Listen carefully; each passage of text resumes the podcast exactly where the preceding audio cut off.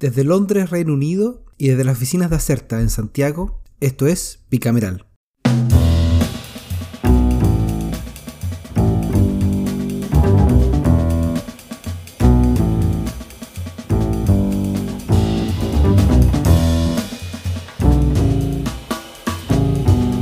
Hola y bienvenidos a Bicameral. Este es el primer capítulo de octubre eh, que deja atrás una semana bastante noticiosa.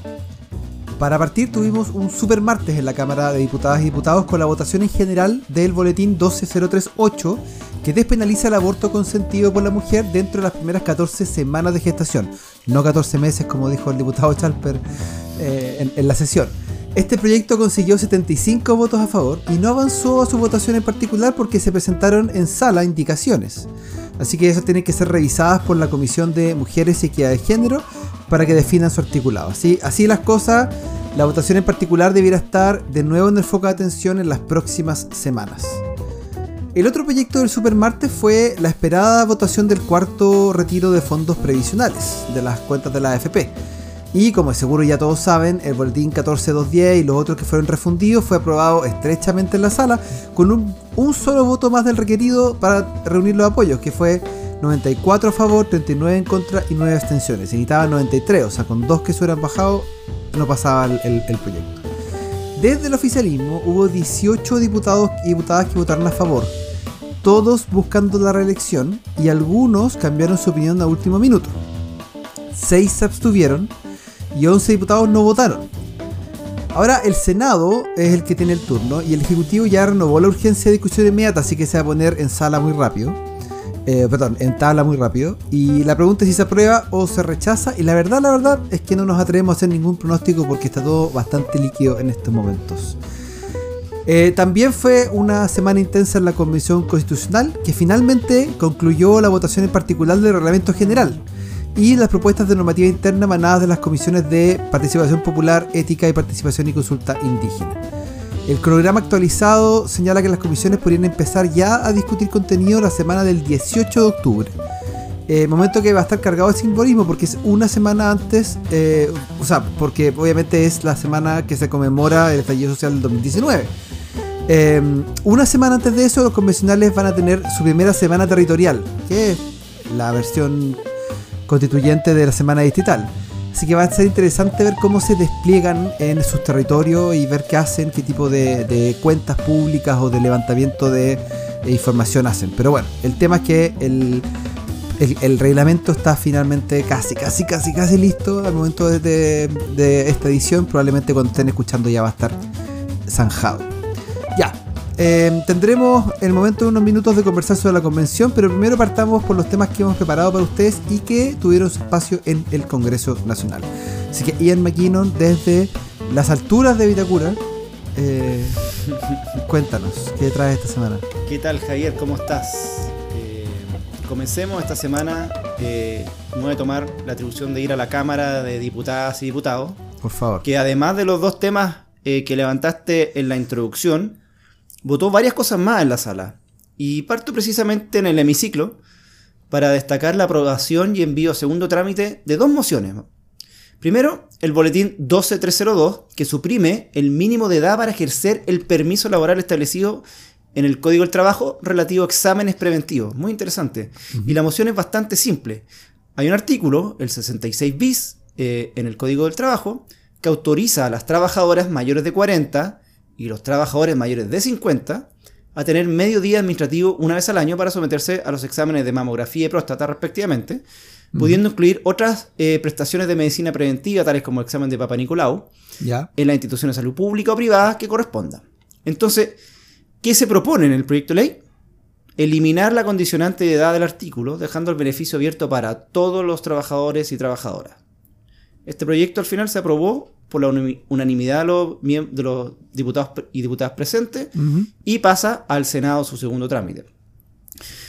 También en la sesión de ese día se aprobó otra moción, la 12460, eh, que establece normas sobre acceso a territorios de montaña y cumbres principales. Este es un tema que ingresó el año 2019 al Congreso, pero se empezó a discutir en julio de este año. Tú estabas en Londres, pero con la, con la cierta apertura que hubo en el periodo de, como del plan paso a paso para hacer ejercicio en las mañanas, eh, hubo ciertas polémicas por cierre de acceso a, los, cerros que están especialmente cerca de Santiago, entiendo. Y, bueno, el Ejecutivo, a propósito de esto, eh, presentó indicaciones y auspició el proyecto. Y bueno, la moción tiene por objeto promover y garantizar el acceso a territorios de montaña o cumbres principales que se ubiquen en terrenos fiscales en el país, no los, privados. el, derecho a acceder a estos deberá siempre ejercerse cumpliendo las obligaciones que establezca la ley y su reglamento, en forma consciente y responsable, por supuesto, y se otorgará exclusivamente para fines deportivos, científicos, culturales, recreativos o turísticos. Y siempre por medios no motorizados, ¿ya? Salvo autorización expresa, en el contrario, la jipeta no, no, entra, no entra aquí a los cerros, ¿ya? La motoneta. Ojo también que se señala. La, la, motoneta no creo que le dé, pero bueno. Eh, también se señala en, la moción que gradualmente los servicios públicos o administradores de estos terrenos estarán obligados a habilitar vías de acceso, ¿ya? No es solamente despenalizar, por así, sino que también fomentar su, uso a través de camino y señalética, etc. Me paso rápido a la Comisión de Agricultura, la que está discutiendo un proyecto de ley que busca adecuar la legislación nacional vigente al estándar del convenio marco de la OMS o Organización Mundial de la Salud para el control del tabaco. Este es el boletín 8886, ¿ya? Del año 2013, imagínate. Eh, y, si te doy los nombres de los autores, más viejos se nota, porque es de, bueno, Guido Girardi, que todavía está vigente, eh, Fulvio Rossi uh. Y Mariano Ruiz Esquide. Ah, mierda. Para que cachis lo viejo el proyecto. ¿ya? Está en segundo trámite constitucional y la norma contempla, entre otras materias, establecer un, empaque genérico que sea igual para todas las marcas. Esta es como la cajetilla en blanco. Eh, en ella, las advertencias deben ocupar el 85% de la superficie de una de las caras principales y el 100% del resto de la caja. Eh, también se establece que las cajetillas en ningún caso podrán venir con menos de 20 puchos y pensando en los niños, se prohíbe la fabricación y venta de dulce, golosinas, juguete o cualquier otro artículo que tenga forma de pipa, cigarrillo u otro producto de tabaco. Eh, también contempla la eliminación de los aditivos saborizantes como el mentol, el cacao u otros que resulten adictivos, así que sería el fin de los cigarrillos mentolados u otros. Eh, también otorga atribuciones a la autoridad sanitaria para fiscalizar y sancionar las infracciones a la ley del tabaco. Y en, la sesión de esta semana de la Comisión de Agricultura, como decía, estuvieron presentes el, el director nacional de aduana, José Ignacio Palma, eh, Carlos Recondo, que es el titular del INDAP, del Instituto de Desarrollo Agropecuario, y también estuvieron algunos representantes de la Organización Panamericana de la Salud, slash OMS, que tienen como una oficina común en, Santiago. Eh, el primero, el señor Palma, apuntó su presentación al tema del contrabando, que según él es un problema significativo en el país. De hecho, entregó un dato importante, que desde enero hasta agosto del año 2021, o sea, este año, el número de cajetillas decomisadas está muy cercano a todo lo que se incautó el año pasado. Así que él cree que fácilmente la cifra se va a superar este año en cuanto a cajetilla eh, incautada. Y los expertos de, la OEPS, OMS defendieron el proyecto e invitaron a los diputados a seguir dejando a Chile como un referente en esta materia. En esa línea, eh, Rosa Sandoval, la jefa de unidad de factores de riesgo del Departamento de Enfermedades No Transmisibles de esta organización, dijo que Chile fue uno de los países líderes en, Latinoamérica en implementar advertencias sanitarias grandes con imágenes, lo que al final se constituyó como un referente para otros países vecinos. ¿Te acuerdas las imágenes del, no me acuerdo el nombre del caballero este que tenía sí, me acuerdo. Con la operación de la traqueotomía que, que, fue famoso, ¿te acuerdas? Me acuerdo. Bueno, el desafío está en el tema de la empleabilidad, aparentemente, y, la producción local, pues hay regiones como la del Maule, donde todavía este, la producción de tabaco es una actividad relativamente importante, con un importante número de productores, y el INDAP en esto dijo que estaría trabajando para ofrecer asistencia técnica para que tomen otras alternativas de cultivo. Bueno, hasta ahí quedó la sesión, van a seguir discutiendo este tema, no, no es que esté por salir, pero interesante saber que se retomó una conversa de que lleva casi 20 años. Perdón, 10 años. Eh, oye, y cierro con el, con, el proyecto de con otro proyecto de pensiones. Ya. La reforma del Ejecutivo, del Ejecutivo, el boletín 14588, que amplía y fortalece el pilar solidario de la ley 20.255. Que lo vimos la semana pasada. lo vimos la semana pasada, exactamente. Finalmente este tema salió el jueves de la Ya. Comisión de Trabajo para pasar ahora a Hacienda, pero hubo varios cambios, como entró al texto original. Te lo resumo súper rápido. A ver. Entre los acuerdos logrados, o, o votaciones, porque aquí no hubo mucho acuerdo ejecutivo-comisión, sino que más bien la oposición, mayoritaria en la comisión, terminó aprobando nuevos elementos. A- a- no sé si a disgusto, pero sin la venia del Ejecutivo. Eh, y entre, bueno, esto, esto- lo que se modificó, por ejemplo, se rebajó a 60 años la edad de acceso para las mujeres al beneficio de la pensión básica solidaria de vejez.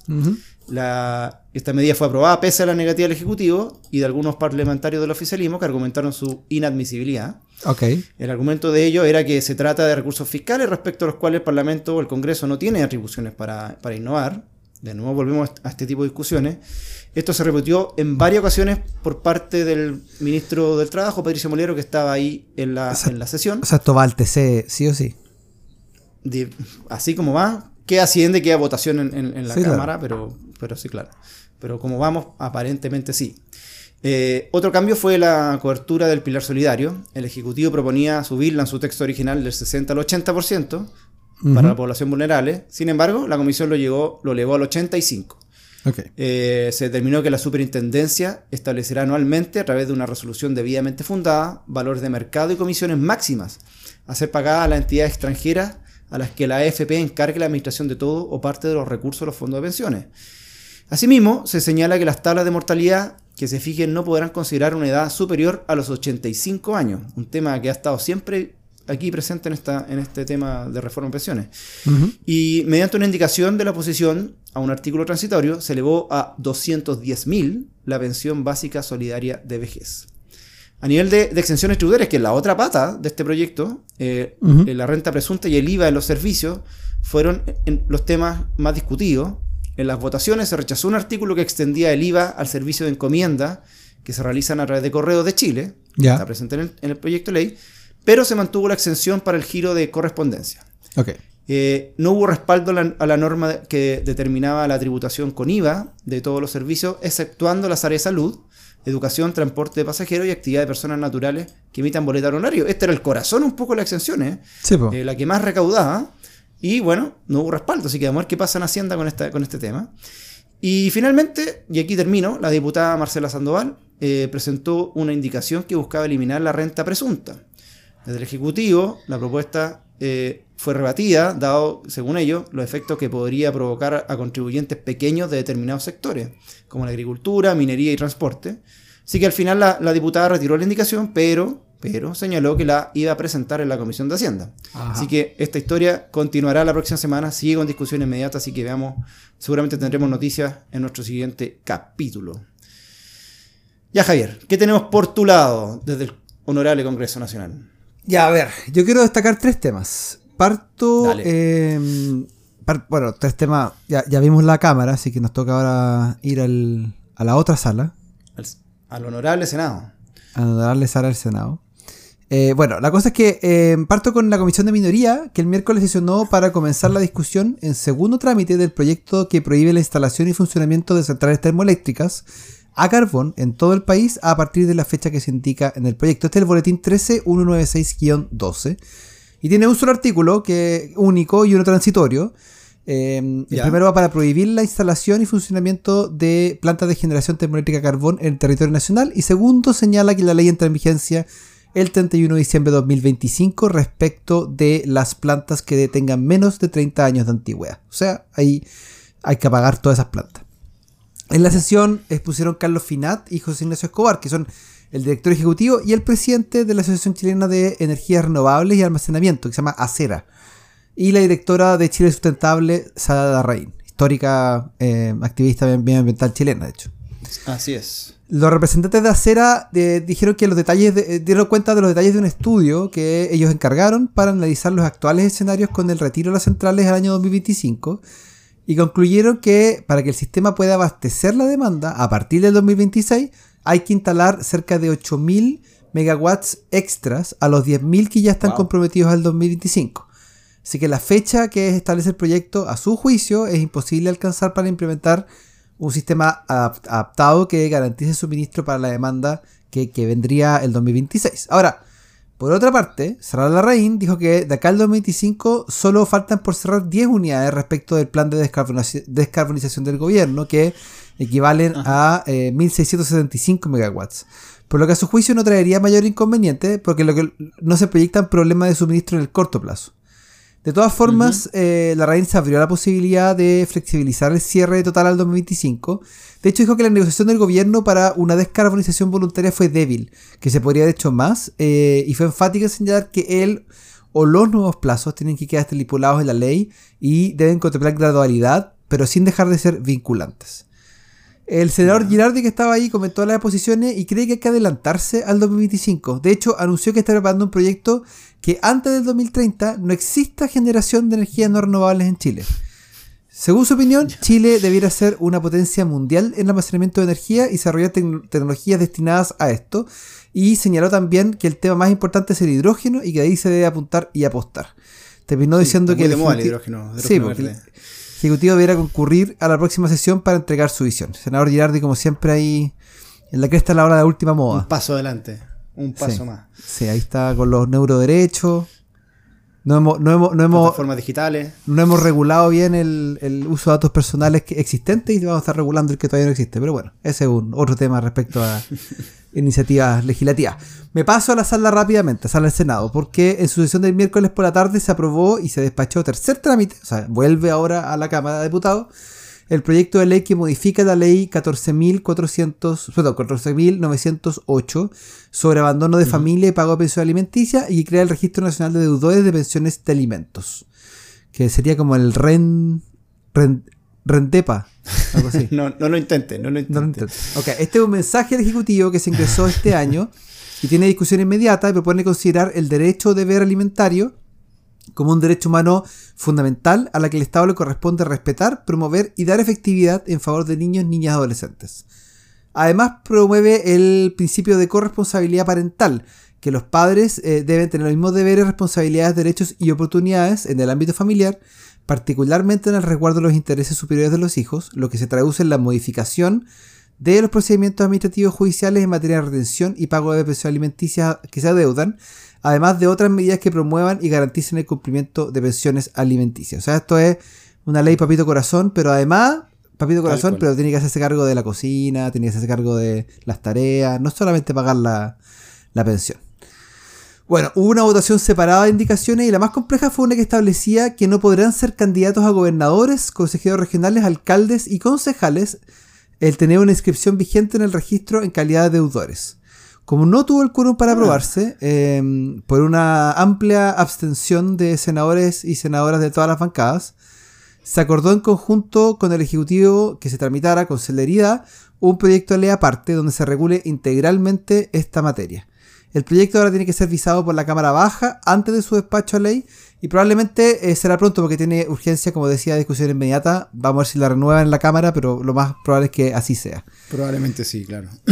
y cierro con un tema que pocas veces comentamos, que es la votación de un nuevo integrante de la Corte Suprema. Esto no pasa siempre eh, y es menos... Eh, es menos es clásico que o menos peleado de lo que ocurre en Estados Unidos, así que no, no es tan grave. Pero bueno, son 21 los ministros que se nombran por el presidente de la República con acuerdo del Senado que tiene que ser adoptado por los dos tercios de sus miembros en ejercicio. Históricamente aquí ocurren ciertas cuotas, en que una, una vez le toca a uno, a un sector de la derecha, a otro a la izquierda, y así se van como eh, cuoteando los, los, cupos.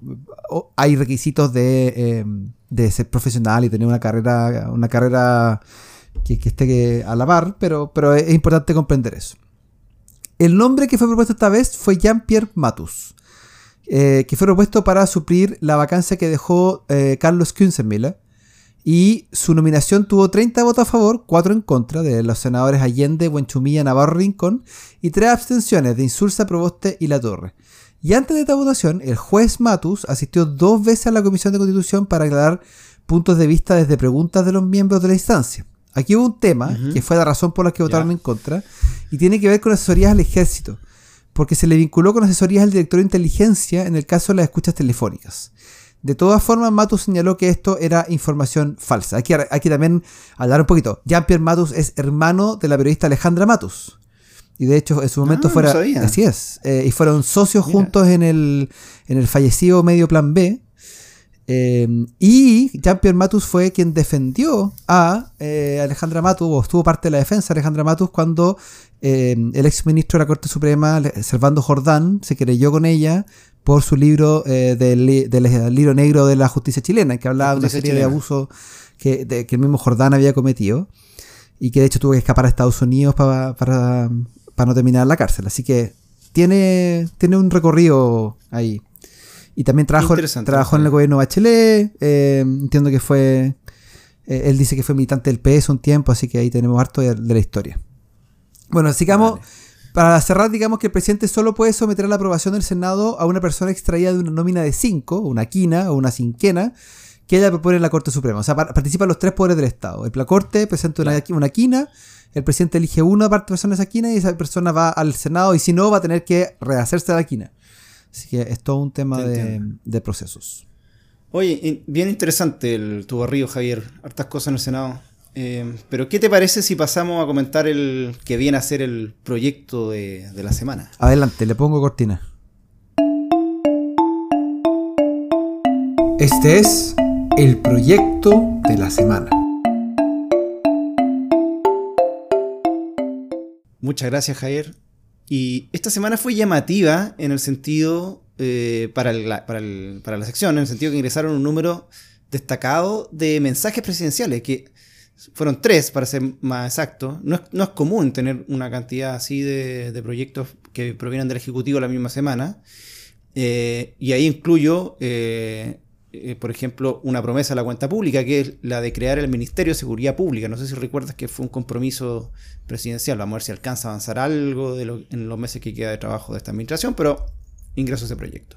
Pero traigo otro de los mensajes, y el elegido es el boletín 14610, que modifica la ley 16.441, que crea el departamento de Isla de Pascua, en el sentido que indica este mensaje entró por el Senado a la Comisión de Gobierno, Descentralización y Regionalización y propone modificar dos artículos de esta ley, la 16441 o la ley Pascua, como se le conoce también, que junto con crear la respectiva dimisión administrativa para Rapanui, fijó una serie de normas especiales para subsanar como que gradualmente cierta desigualdad en la que se encontraban los habitantes de la isla, en parte debido por la escasa presencia del Estado, eh, de sus servicios, en la, en, isla al momento de la dictación de la ley. Estamos hablando del año 1966, ¿ya?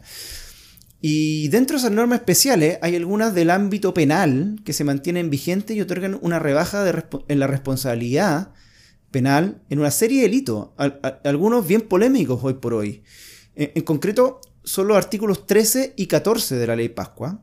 El artículo 13 rebaja a la pena inferior en su grado mínimo a los responsables de delitos contra el orden de la familia, contra la moralidad pública y contra la integridad sexual, tales como violación, abuso sexual, estupro, violación con homicidio, entre otros.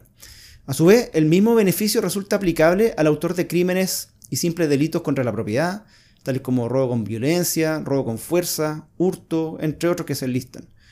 Eh, dicha rebaja en la sanción penal se otorga por el solo hecho de ser, de, de ser cometido el ilícito por un natural de la isla Pascua en el territorio insular. ¿ya? El artículo 14, por su parte, dice que en aquellos casos en que el tribunal debe aplicar penas de presidio, reclusión o prisión, podrá disponer que hasta dos tercios de ellas pueden cumplirse fuera del establecimiento carcelario. ¿ya? El caso es que estos beneficios o, distinción han generado un rechazo importante entre la población Rapanui más, más recientemente, por considerarlas injustificadas y violentas contra las víctimas, especialmente por la desprotección en, las que quedan las afectadas por violencia sexual. De hecho, el, mensaje, si lo quieren revisar, trae unos cuadros estadísticos en, relación a violencia intrafamiliar y violaciones denunciadas a nivel, en promedio, eh, en los últimos años, eh, a nivel nacional, a nivel de la región de Valparaíso y a nivel de Isla Pascua. Y en los dos, violencia intrafamiliar y violación, están por sobre el promedio regional y nacional. ¿ya? Claro. Eh, Así las cosas, la propuesta de este mensaje se trabajó más de dos años en torno a una mesa con representantes Rapanui que derivó en una consulta que concluyó con una votación en mayo de este año en el cual 897 miembros de la comunidad Rapanui se pronunciaron respecto a las opiniones de mantener, derogar o modificar estos dos famosos artículos de la ley Pascua. Y producto de esa votación, la opción de modificar el artículo 13 de la ley Pascua eh, eh, ganó manteniendo solo la rebaja de la pena asociada al delito de usurpación, cuando sea cometido por un, pueblo, un miembro del pueblo Rapanui, siempre y cuando la usurpación no le afecte a un miembro del pueblo, del mismo pueblo, ¿ya? Eso obtuvo la mayoría, con un total de 52% de los votos. Esto es interesante porque de acuerdo a la cosmovisión Rapanui, eh, por lo que eh, pude eh, interiorizarme estos días, la usurpación no se entendía como un delito, ya que se entiende que la tierra le pertenece a toda la colectividad, Es, parte, es parte del pueblo. entonces, eso se va a mantener. Para el caso del artículo 14, la mayoría de los que participaron de esta consulta optó por derogarlo. ¿ya? Entonces, el, el mensaje presidencial, el boletín, es un texto bien sencillo que concreta en, eh, dos artículos estos acuerdos gestionados mediante consulta indígena. Eh, también se incluye un artículo transitorio que impide adecuar las penas vigentes una vez publicada la ley. O sea, si tú estás sancionado con, la legislación antigua, te mantienes con esa. Así que bien interesante el proyecto. Eh, veamos cómo le va, cuánto tiempo va a tomar despacharlo. Me lo recordé y lo traje a colación también a propósito de las consultas eh, indígenas, que en otro canal, y, hago el gancho ahí con la, con la convención para que pasemos a hablar de ese tema. Eh, me, parece un, buen, un interesante proceso, son varios años. Pienso en los que trabajaron quizás en este, en este proyecto al interior del Ministerio de Desarrollo Social, deben estar como satisfechos de ver al, concretado finalmente varios años de trabajo con las comunidades. Pero dejemos hasta acá el, Congreso y pasemos a la convención, como decía. ¿Qué es lo que destaca de esta semana? Que entiendo que es la décimo tercera de trabajo. Así es, así es. Eh, hay hartas cosas que destacar, todas en torno a la votación de los reglamentos. Así que parto por ahí con el titular, como decía al principio del, podcast hoy día. Hay reglamento, vemos un reglamento, así que eh, muchas felicitaciones a la de los convencionales porque de verdad aquí es cuando lo debería poner el aplauso de, de, sonido. Porque en verdad... Nos falta eh, ese, ese, efecto, ¿ah? Sí, faltan los efectos de sonido. Pero, pero es verdad, es, bastante impresionante que haya logrado eh, sacar un reglamento en tres meses. Debo decir que éramos varios los escépticos. Pero bueno, se demoraron menos de tres meses, de hecho, eh, desde su inauguración. Y la convención ya tiene un reglamento general interno aprobado. Ahora están revisando o, tocan los otros, eh, los otros eh, reglamentos. Tenemos que aclarar que estamos grabando esto el viernes 1 de octubre y que el lunes 4 va a haber una copia oficial de esta, así que hasta ahora puras copias eh, extraoficiales. Y la aprobación del reglamento general envía una señal positiva, porque como dicen los abogados, la, la convención va cerrando exclusas, es decir, va avanzando y prontamente se estima que el mismísimo 18 de octubre, como les comentaba al principio, va a estar discutiendo las disposiciones sustantivas del texto constitucional. Con esto se esfuma el fantasma del caso boliviano, que se demoró seis meses en darse sus propias reglas para discutir el contenido. Así que vamos en eh, un ritmo bastante, eh, bastante bueno, diría yo. La mesa de la convención lo celebró y en general, más allá de los asuntos controversiales y algunos recursos judiciales que levantó un grupo acotado de convencionales de Chile, vamos, hay que decirlo, el hito fue destacado por la gran mayoría de los 155 miembros. Y en esta, y en esta votación, una de las más esperadas fue la de los dos tercios. Este es el famoso artículo 94 que dispone que la Convención Constitucional va a adoptar sus acuerdos por el dos tercios de integrantes, es decir, 103 convencionales. Esto es básicamente lo mismo que dice la Constitución respecto al, a la Convención, pero era incorporarlo en el reglamento. Y se pone así, fin una teleserie que a veces fue bien tensa y que incluso antecedió a la convención. Si se acuerdan, mm. en las campañas ya había todo ese tema de eh, sacar de encima los dos tercios, etc. Y era si hay una voluntad o no de ciertos sectores de eh, la convención de atenerse a las reglas fijadas por la reforma constitucional. O sea, si se sienten eh, obligados por el acuerdo del 15 de noviembre y por la reforma constitucional que vino eh, a partir de eso. La paradoja es que la disposición no contaba con dos tercios a su favor. O sea, que si hubieran, habrían naufragado, si no hubieran acordado hace un par de semanas contra la derecha, que el reglamento se aprobaba con mayoría simple. O sea, al final la mayoría simple salvó a los dos tercios. Yo creo que esta fue una jugada política bien inteligente. Pero de, esa jugada, como, como esa jugada de fútbol que uno la, de, laboratorio, pero que uno las ve, las ve desde, el área, desde el área, desde tu área, como que se viene formando por harto rato. Eh, cuando, cuando fue la votación y que se estableció el, la mayoría simple, hartos dijeron esto es lo que va a pasar. Y pasó. Así que bueno. Y si bien esto se leyó como una derrota del Partido Comunista principalmente, que votaron en contra del artículo 94 y trataron infructuosamente de rebajar a 3 quintos, que es básicamente 6%, no hay que subestimar eh, su capacidad de articulación de las fuerzas de izquierda. No son mayoría, pero suman más de un tercio. O sea, pueden bloquear los acuerdos sustantivos que haga el, el Frente Amplio y otras fuerzas centroizquierdas como el Colectivo Socialista con la derecha. Eh, ahora, sin embargo, el acuerdo de estas últimas fuerzas bastó porque era, era mayoría eh, Claro. absoluta, pero en el fondo están 10 o 9 eh, escaños abajo para poder pasar por encima del tercio. Como no ha faltado cada semana, hubo un tema que se instaló en la agenda pública y que esta vez tuvo que ver con la duración de sus cargos de las próximas autoridades que se elijan en noviembre. Jaime Baza, que es el vicepresidente, uno de los vicepresidentes de la convención, señaló que la nueva constitución podría determinar que las próximas autoridades, entre ellas el presidente de la República, terminen su periodo antes de lo establecido Sí. en la actual constitución, que abrió así un debate sobre el ámbito de competencias de la convención constitucional. En rigor, la nueva constitución podría, poner, podría efectivamente poner fin anticipado al mandato de autoridades cuyas instituciones desaparezcan o sean sustancialmente modificadas por el nuevo ordenamiento constitucional. Pero es difícil que este sea el caso de la presidencia de la República o del Congreso, salvo que transitáramos, por ejemplo, a un sistema parlamentario o que el Congreso transitara a un sistema eh, unicameral. Eh, No lo hagan porque tendríamos que cambiar el nombre, así que Además. la campaña. aumenta la incertidumbre el tema que abrió Baza, eh, daña con esto su candidato a presidencia. Hay que verlo. Yo eh, fui ayer, ayer jueves 30 de septiembre, al programa que tiene Lucía López en la radio Sach a comentar esto mismo. Y yo, mi, mi opinión personal es que uno me sorprende que le sorprenda, porque esto fue conversado y dialogado Sí. latamente en la comisión técnica, lo cubrimos en su momento. Eh, y fue conversado también en, en- en la comisión de constitución de las dos cámaras cuando se discutió. O sea, no es un tema nuevo. Eh, y, y- parece de toda lógica. O sea, si se establece, por ejemplo, un sistema parlamentario, es de toda lógica que se llamen elecciones y que, y que se caduquen los mandatos actuales. Si no, no, no estamos tan, tan locos. Y hay gente que dice, no, pero es que van a actuar estratégicamente y si no les gusta el presidente que gane en noviembre, van a hacer todo lo posible. Yo creo que es tenerle bien poca confianza a la convención, creer que por, qué sé yo, matar o sacar a un, a un presidente van a cambiar todo el sistema político. Eh, creo que tienen un poquito más, han demostrado un poquito más de alturas de miras que eso. Pero eso, eso sería mi reporte eh, de la convención. Súper bueno, muchas gracias. Una cosita nada más, una colita, eh, que lo mencionaste al pasar, pero eh, comentemos rápidamente el cronograma de lo que vendría para las próximas semanas. ¿Ok? Tú dijiste que el lunes 4 eh, debiera estar listo el informe de la mesa con toda la enmienda aprobada en los reglamentos. Ojo sí que el martes se tiene contemplado la, comillas, incorporación de enmiendas en el texto de los reglamentos y eventuales correcciones por coherencia. Eh, el jueves es un día muy importante, pues se abre el periodo de integración de las siete comisiones permanentes. Ah, mierda. Habrá un llamado formal antes de la presentación de postulaciones y la revisión de los patrocinios mínimos que deben conseguir los convencionales. Recuerden que cada convencional debe conseguir eh, cinco firmas. eh, es, creo que es variable dependiendo del, tamaño de la comisión, pero hasta cinco firmas si quieren eh, incorporarse alguna de estas. ¿ya?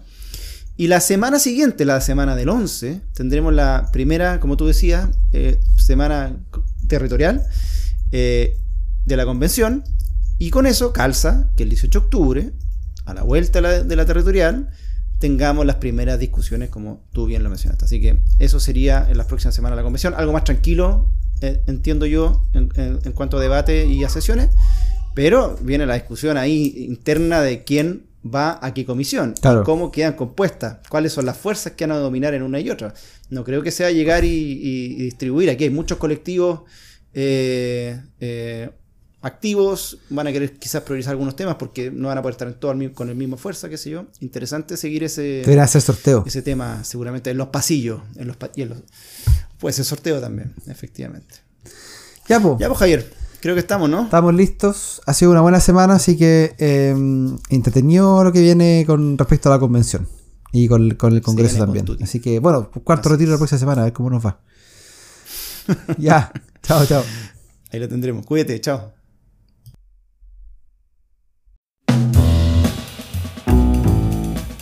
Recuerden que Bicameral es un podcast de Acerta. La producción y conducción estuvo a cargo de Javier Sajuria y de quien les habla, Ian McKinnon. Y nuestro tema musical se llama Giacomo, de Mural Band, gentileza de Rodrigo Recabarren. Acerta es una consultora en comunicación estratégica y asuntos públicos. Para más información sobre sus servicios, visita www.acerta.cl.